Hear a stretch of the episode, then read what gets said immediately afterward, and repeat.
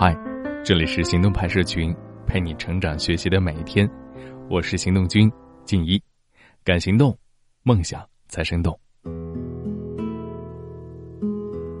英国的一家连锁酒店发起了一项针对两千名成年人的调查，结果发现，周日下午四点十三分，正是大多数人周日忧郁症开始发作的时间。周日忧郁症是什么呢？明明还处在周末休假状态，可心里却开始焦躁、难过，然后效率极低，严重者很可能窝在沙发上无法挪动，连续叹息好几个小时，一件正事儿也没干成。原因是多方面造成的，一方面，大家意识到快乐的周末即将结束了；另一方面，人们感到接下来又得面对压力重重的工作日，就算是原本喜欢工作的人也受不了。而由于互联网让人们能够远程参与工作，工作也就越来越多的渗透到我们的私生活当中。比起十多年前，现在的人更容易被工作搞得精疲力尽。那怎样让自己在周日也好过一点？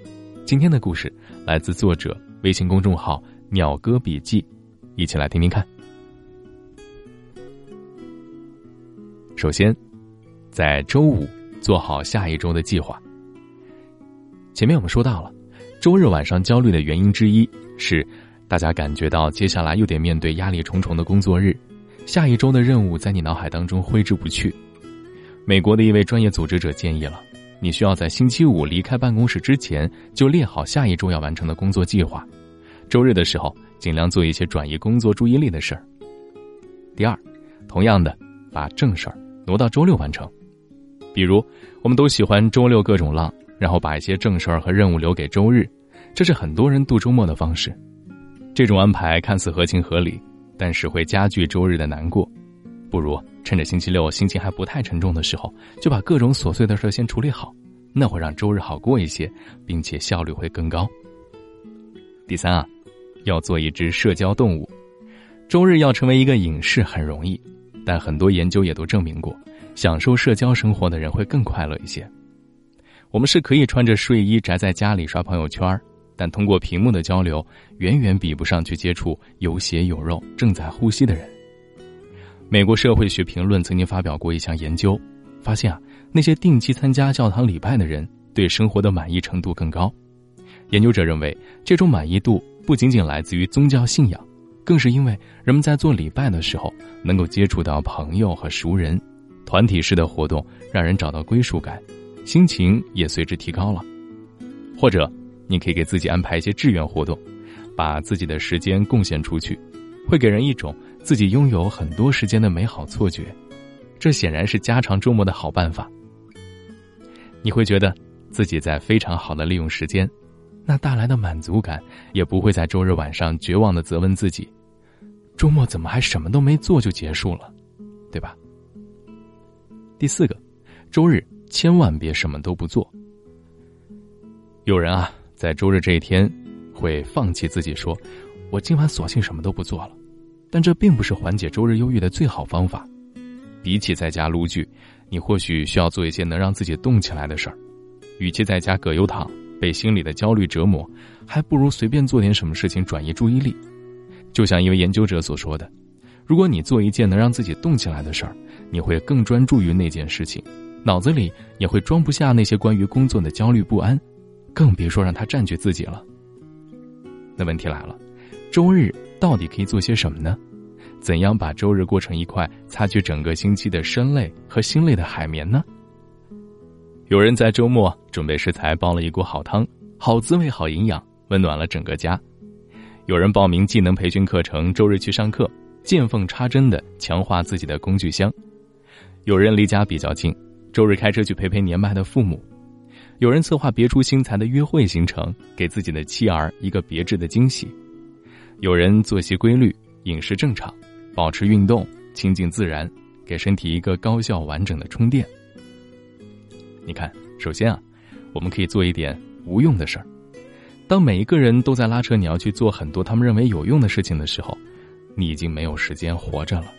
做点儿跟升官发财。成名没有关系的事儿，做一点跟自己的情感和精神有关的事儿。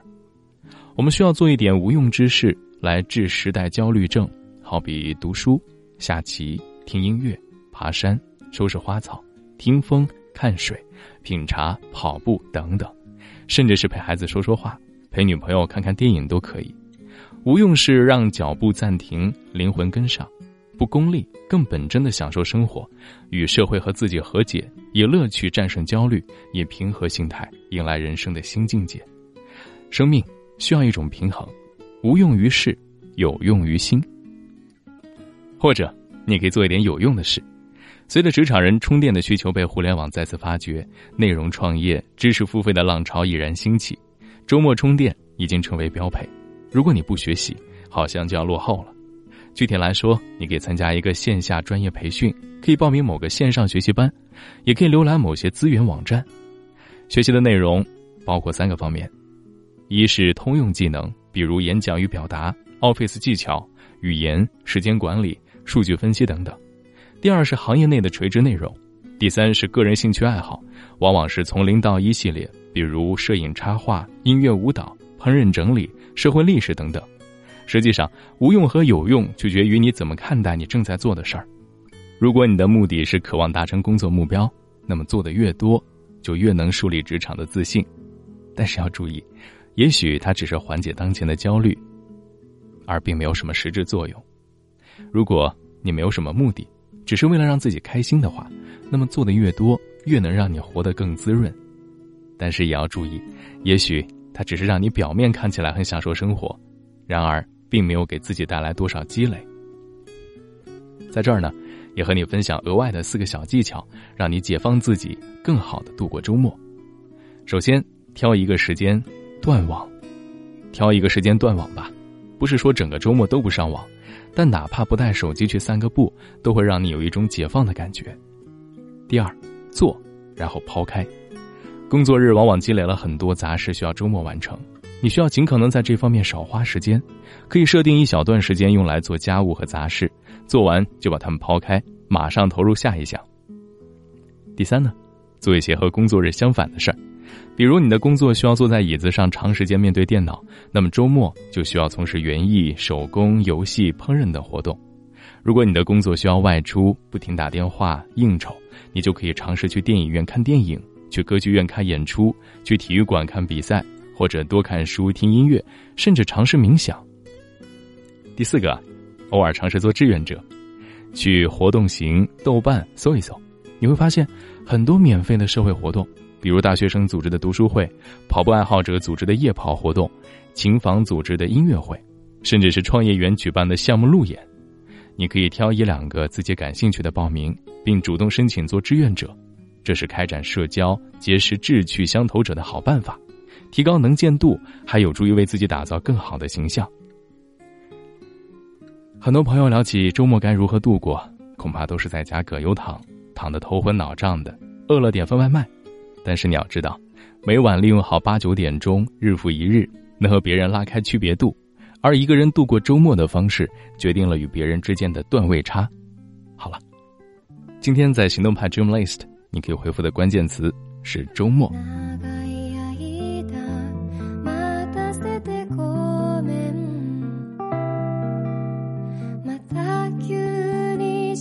事が